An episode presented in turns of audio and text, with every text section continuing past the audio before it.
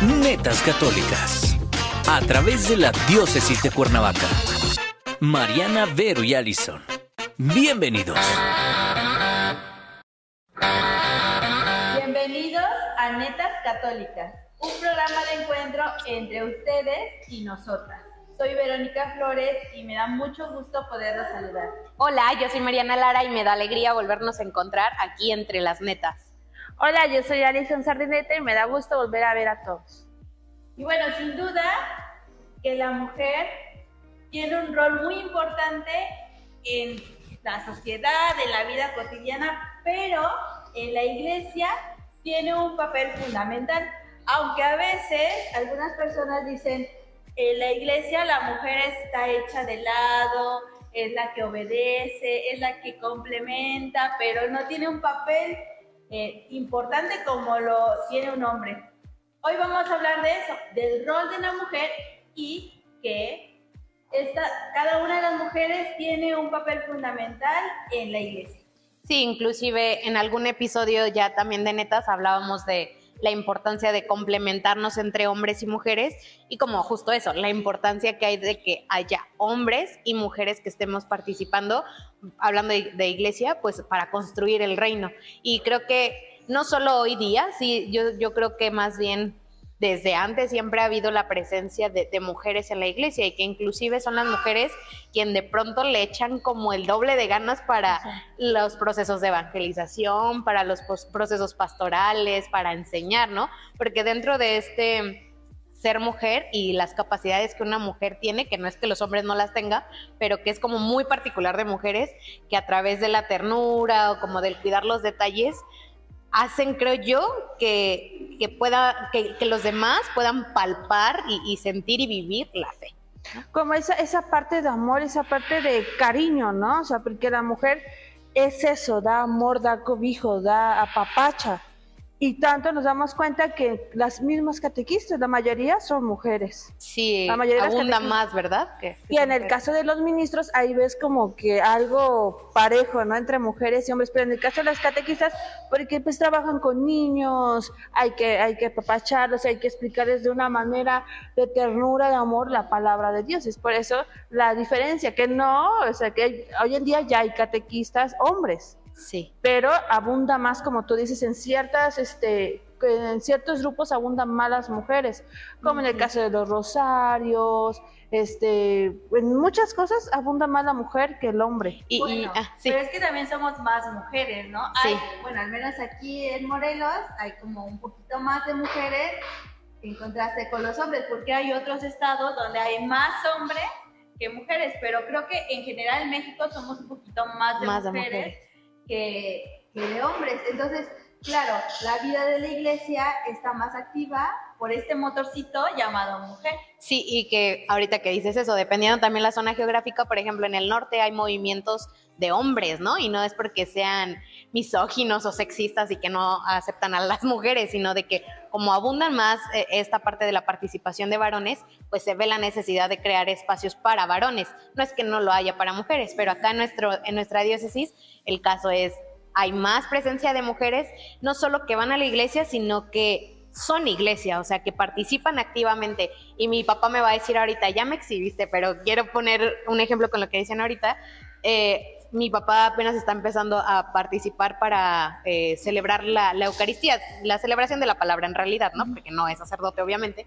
Pero yo escuchaba que en la mañana le estaba hablando a mi mamá, oye, ¿y en esta parte qué se dice o cómo se dice, no? Entonces yo me venía a la mente, las personas que participen en esa celebración de la palabra van a ver a un varón que está dirigiendo la celebración, pero en realidad no saben, o yo decía, pues mi mamá o una mujer, pues, ¿no? Es quien está atrás de, esta preparación y del acompañamiento. Entonces, prácticamente siempre hay una mujer que está pues al lado de un hombre acompañando y, entre todos haciendo sinergia. Y creo que también no está de más hablar de una noticia histórica que está ahí en las redes sociales y que no sé si quieras compartirnos, Vero. Bueno, yo creo que algunos de las personas que nos están viendo, de repente vio publicado que decía, por primera vez eh, se admiten tres, se nombran tres mujeres al dicasterio. Y entonces, pues uno lee dicasterio, lee mujeres y dicen es algo normal, ¿no? habitualmente mencionabas a la mujer y decías, ahora, ¿por qué le están dando tanta importancia en la iglesia? La verdad siempre la ha tenido, pero de repente le pierdes como el hilo a estas noticias porque pues en la vida cotidiana se disuelve. Es una noticia muy importante porque nunca antes las mujeres habían participado en este proceso y en este dicasterio. Se, se preguntarán así como, ¿qué es el dicasterio? Bueno, el dicasterio la forma el conjunto de obispos, más bien de cardenales, porque ya tienen otro rango de cardenales que son obispos, que eligen al Papa.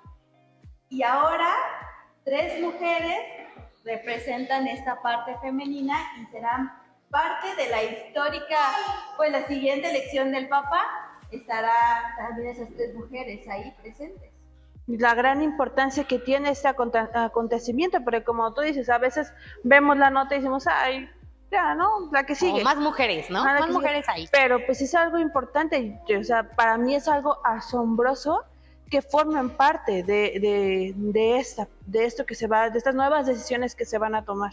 Sí, y que sobre todo se les está dando como el nombramiento, porque si bien, repetimos, ya han estado, ahora se está dando o visibilizando más de no es un rol de menor importancia, o sea, tú eres importante y mira, te doy este nombramiento. Y así como eh, eh, las tres mujeres que han sido nombradas para el dicasterio de obispos, eh, también pues se ha visto que desde el Vaticano y que el Papa Francisco también ha buscado como esta participación femenina, ¿no? El genio femenino dentro de espacios importantes para la Iglesia Universal.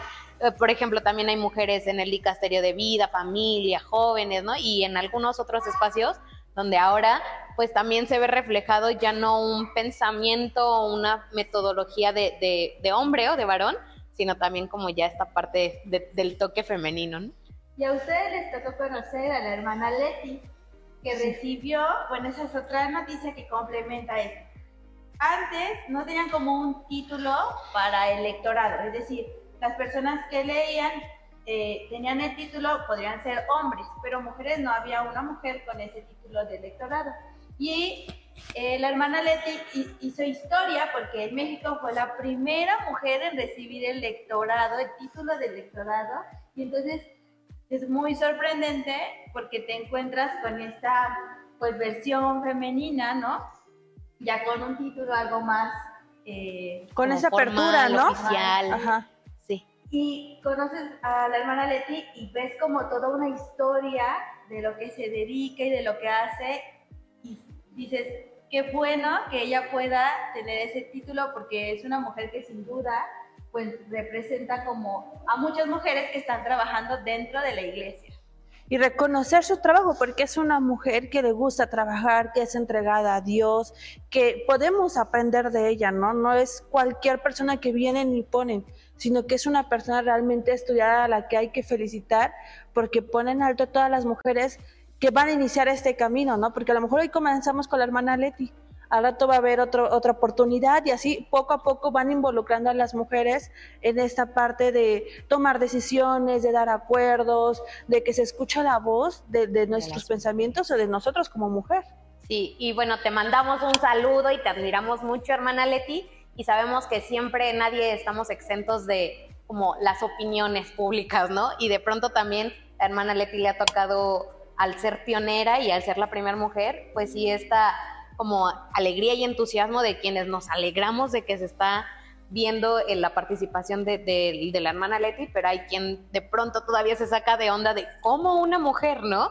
Y que creo que es normal dentro de la iglesia porque pues, la iglesia somos humanos también y de pronto falta, eh, pero que se está viendo y, ya se está caminando en también nosotros cambiar nuestra perspectiva, ¿no? Y pero, pero sabes, sabes, perdón que te interrumpa, pero sabes, a veces no estamos acostumbrados a que la mujer se involucre de esa manera. Lo vimos en el MUO, cuando la hermana se acercó a ayudar a, los sacerdotes en la mesa, dicen que por qué una mujer tenía que ayudar a los sacerdotes. Ellas también pueden eh, realizar ese rol, ellas también pueden ser acólitas, en, ayudar a los sacerdotes en la visa, pero sí vemos a la mujer en el tema de, ah, ella es catequista, ella es ministro, ella es esto, pero no puede ser algo que normalmente el seminarista o el en nuestra idea, algo que no debería ser, pero que en realidad... Cuando ellos realmente tienen esa función. Sí. ¿no? Entonces a veces no nos cerramos también nosotras mismas como mujeres, a veces también la misma mujer es la que a veces pone ese,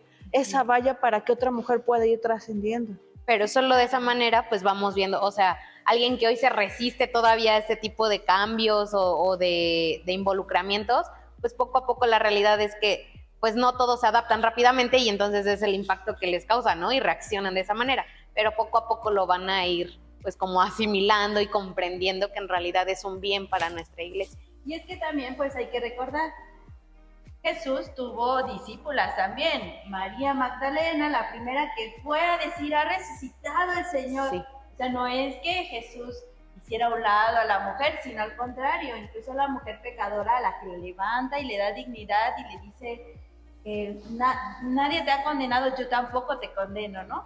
Entonces, pues tomando como todas estas características de la mujer, a veces pareciera que la piedra de tropiezo para el avance o para que la mujer sea reconocida o para que eh, tenga diferentes roles, pues otra mujer, ¿no? Que de repente Sí. dicen, no, es que, ¿por qué? Y tal vez ahí es necesario recordar, Jesús fue el primero en que le dio como este papel importante a la mujer y que también tuvo discípulas que lo acompañaron y que le ayudaron a que esta evangelización fuera de, de eh, Jesús para el mundo entero y que no excluía a las mujeres. Y no solamente en la iglesia eh, hemos como tenido esa apertura para poder alzar la voz y para poder expresar lo que pensamos y lo que queremos dar a conocer a la sociedad, sino también en la parte eh, de las asociaciones, en la parte de levantar la voz en el Congreso y demás, como es el caso que pasó ayer contigo, que tomaste protesta en el Congreso del Estado. No sé si nos quieras platicar un poquito, que la gente escuche cuál es la función que tienes ahora como mujer y que nos vas a representar a todas nosotras. Sí, la verdad es que me da mucha alegría que he podido tener esta oportunidad. Ahora soy consejera dentro del Consejo Consultivo de la Comisión de Juventud en el Congreso del Estado. Está bien largo, pero está padre.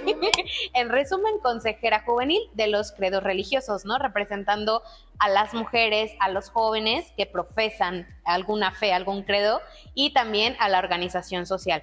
Para mí es como un match padrísimo porque soy psicóloga, soy católica, entonces como que ambas partes es, estamos ganando espacios, no para mí, porque yo no lo veo como una, um, una oportunidad personal, sino más bien en favor del bien común, de buscar espacios que, que em, permitan que las mujeres de fe sean escuchadas. Y les platico así brevemente mi experiencia eh, en, en lo de la toma de protesta. Eh, el momento como solemne, pues fue en realidad muy breve, ¿no? En donde nos comprometíamos cada uno, porque eh, somos 14 jóvenes, 14 titulares junto con sus suplentes, y nos comprometemos como a representar estos sectores juveniles y darle voz, este, proponer programas y también ayudar a esta comisión del Congreso a, a decir, oye, los jóvenes, en mi caso, los jóvenes religiosos, ¿no? De algún credo religioso, necesitamos o vemos las cosas de esta manera pero también veía como un poco de resistencia. Ya les había platicado, tenido la oportunidad de platicarles un poco anteriormente, de que se ve que nos hace falta tomar espacios a, quienes profesamos una fe, ¿no? Eh, yo veía ahí entre los demás jóvenes que como ciertamente ya hay algo establecido entre ellos y, y hasta alguien de ahí me dijo, o sea, qué padre que los estén tomando en cuenta, ¿no? O sea, que ya haya como un área específica de que alguien representa a los jóvenes de fe, porque pues ciertamente encajamos en todos los espacios, pero creo que es una buena oportunidad también de buscar la inclusión real, una tolerancia, buscar la no, el no prejuicio hacia un joven, hacia una mujer que profesa alguna fe, ¿no? O no como evitar resistencias y también buscar la no discriminación. Entonces, pues esta es una gran oportunidad, esperemos que se vengan pues grandes cosas. Sí, claro, porque sucede como en lo habitual, ¿no?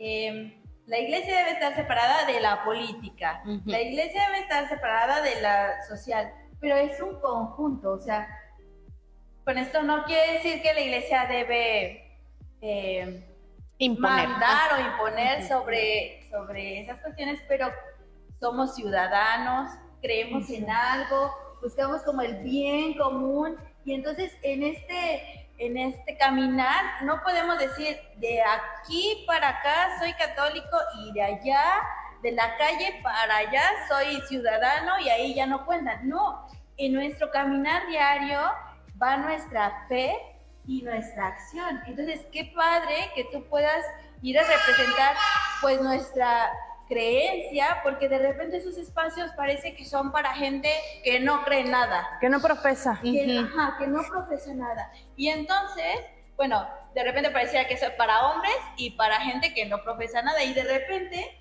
todos nuestros valores, todo lo que nosotros añoramos, lo que buscamos de bien, se queda excluido. Y cuando pasa alguna votación de que quieren hacer alguna reforma, entonces vamos y decimos, oye, pero el 70% de los ciudadanos somos católicos, y no queremos esta reforma y entonces es ahí donde aparecemos, ¿no? Sí. Aunque eh, siempre estamos, pero pareciera que hay una separación entre estos cargos y la religión.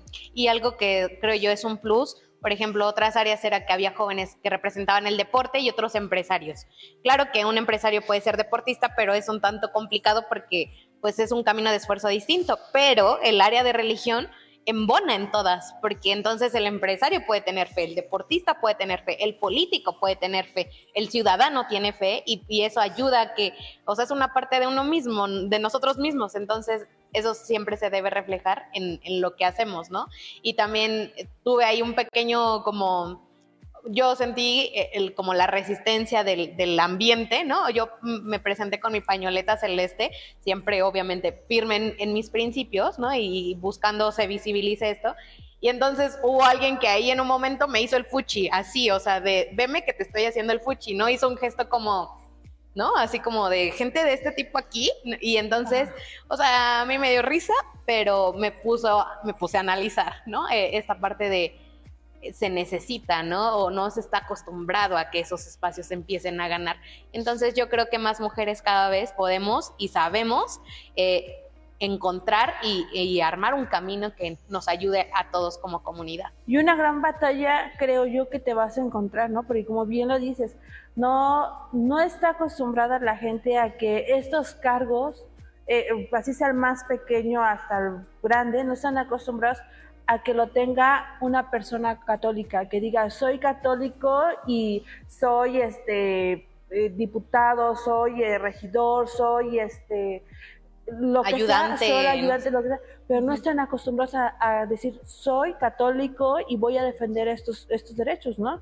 O sea, eso es lo que realmente yo creo que le impacta a la gente, ver que una persona de iglesia está dentro y que, y que normalmente nos tienen como que, ay, es la de, que va a hacer oración, o ay, es la que ahorita, como ya te vieron con la paña, entonces, ay, es la que va a defender seguramente el aborto, pero realmente esos somos los católicos, somos los que también pensamos, también queremos defender la vida, queremos defender la familia, queremos nuestros derechos, como todos los, o sea, y esa parte en la que a veces dicen es que no profesan algo, pero te aseguro, esa persona tiene a sus papás y son católicos. Sí, sí, sí. En México abundan demasiados católicos, así sea el abuelito, o sea, venimos de, de una parte católica. Y ahí sí se persinan, cuando van a ver a su familia. Se a mí a veces... O van a misa, ¿no?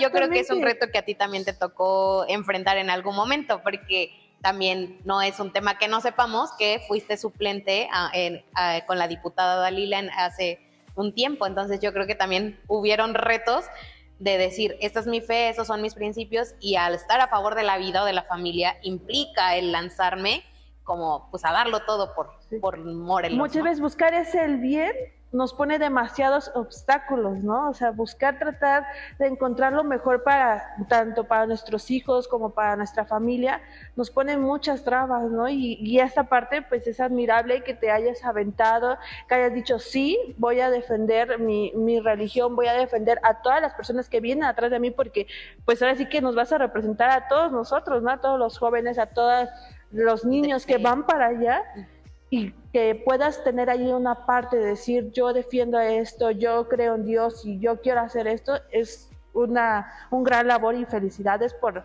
decir sí y aquí estoy. Gracias. Sí, y yo creo que esto, al igual que otras cosas grandes, estamos hablando de un dicasterio que ya es a nivel mundial, estamos hablando de un lectorado que fue aquí en nuestra diócesis y estamos hablando de algo particular que ya sucede en nuestro Congreso, nos deja como, como eh, lección que tenemos que, no tenemos que renunciar a aquellas cosas que podemos hacer de bien. Es decir, de repente parece que los buenos tienen que estar orando en las iglesias o dedicarnos a cualquier otra cosa que sea como de ayuda a los demás, pero que no se metan más allá, ¿no? O de repente parece que la mujer está destinada a dar como amor, a comprensión, a papacho, pero no tiene como un rol tan específico. Y la verdad es que no, y por eso yo creo que es muy importante no solamente señalar a la mujer con este rol eh, que es vital para el funcionamiento de la sociedad y de la iglesia, sino también porque cuánto bien se deja de hacer si renuncias como a todas esas puertas que se abren, ¿no? ¿Cuántas personas están trabajando y que no practican un credo, pero que de repente en esta marea de, de modas y de decir, pues es que ahorita esto Lo que complace, lo que me hace ganar. ¿no? Sí se pierde totalmente, se diluye aquello que tu abuelita, que tu papá, que viviste de pequeño y que de repente es solamente, pues la inclusión es nada más para estos grupos, ¿no? Tú y el que cree se queda excluido y entonces, ¿en dónde está la verdadera inclusión?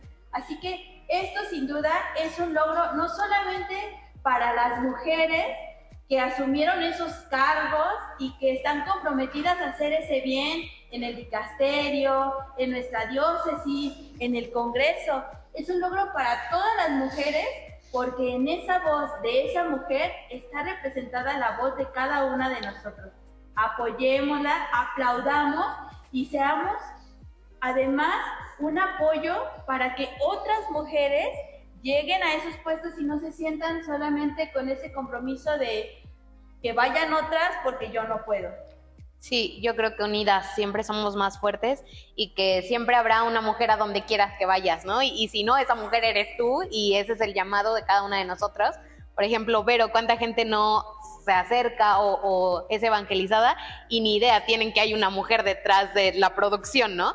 Entonces, siempre las mujeres hacen que las cosas se sientan más cercanas, que se sienta como, no sé, un toque especial que ni siquiera puedo poner en palabras, ¿no? Es inefable al final de cuentas y que la neta es que ser mujer es bien chido, ¿no? Y que no desaprovechemos esa oportunidad porque estamos llamadas a hacer cosas grandes, estamos llamadas a amar y a dejarnos amar también de Dios. Y también algo importante que dices, apoyemos, esa parte de apoyemos y no las dejemos solas es sumamente importante porque a veces toman un cargo y, las, y los abandonamos.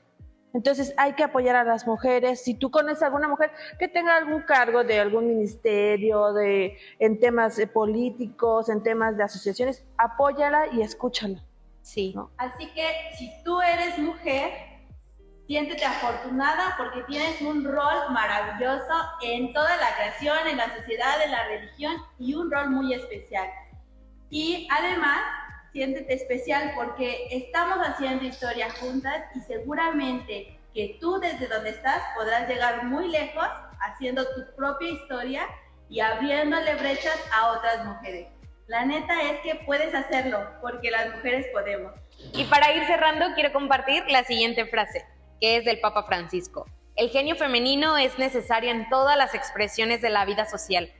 Por ello se ha de garantizar la presencia de las mujeres y creo que es algo que ya estamos poniendo en marcha. Nos vemos en las siguientes Netas Católicas. Bye. Netas Católicas. Bueno, no queremos irnos sin darle gracias a Goyis porque nos regaló una letra que completan nuestro set y sin duda le dan una esencia femenina y se vuelve parte de nuestra meta. Muchas gracias, te quedó increíble. Gracias. Muchas gracias, están preciosas.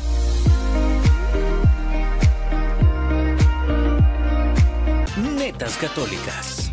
A través de la diócesis de Cuernavaca. Mariana, Vero y Allison. Hasta la próxima.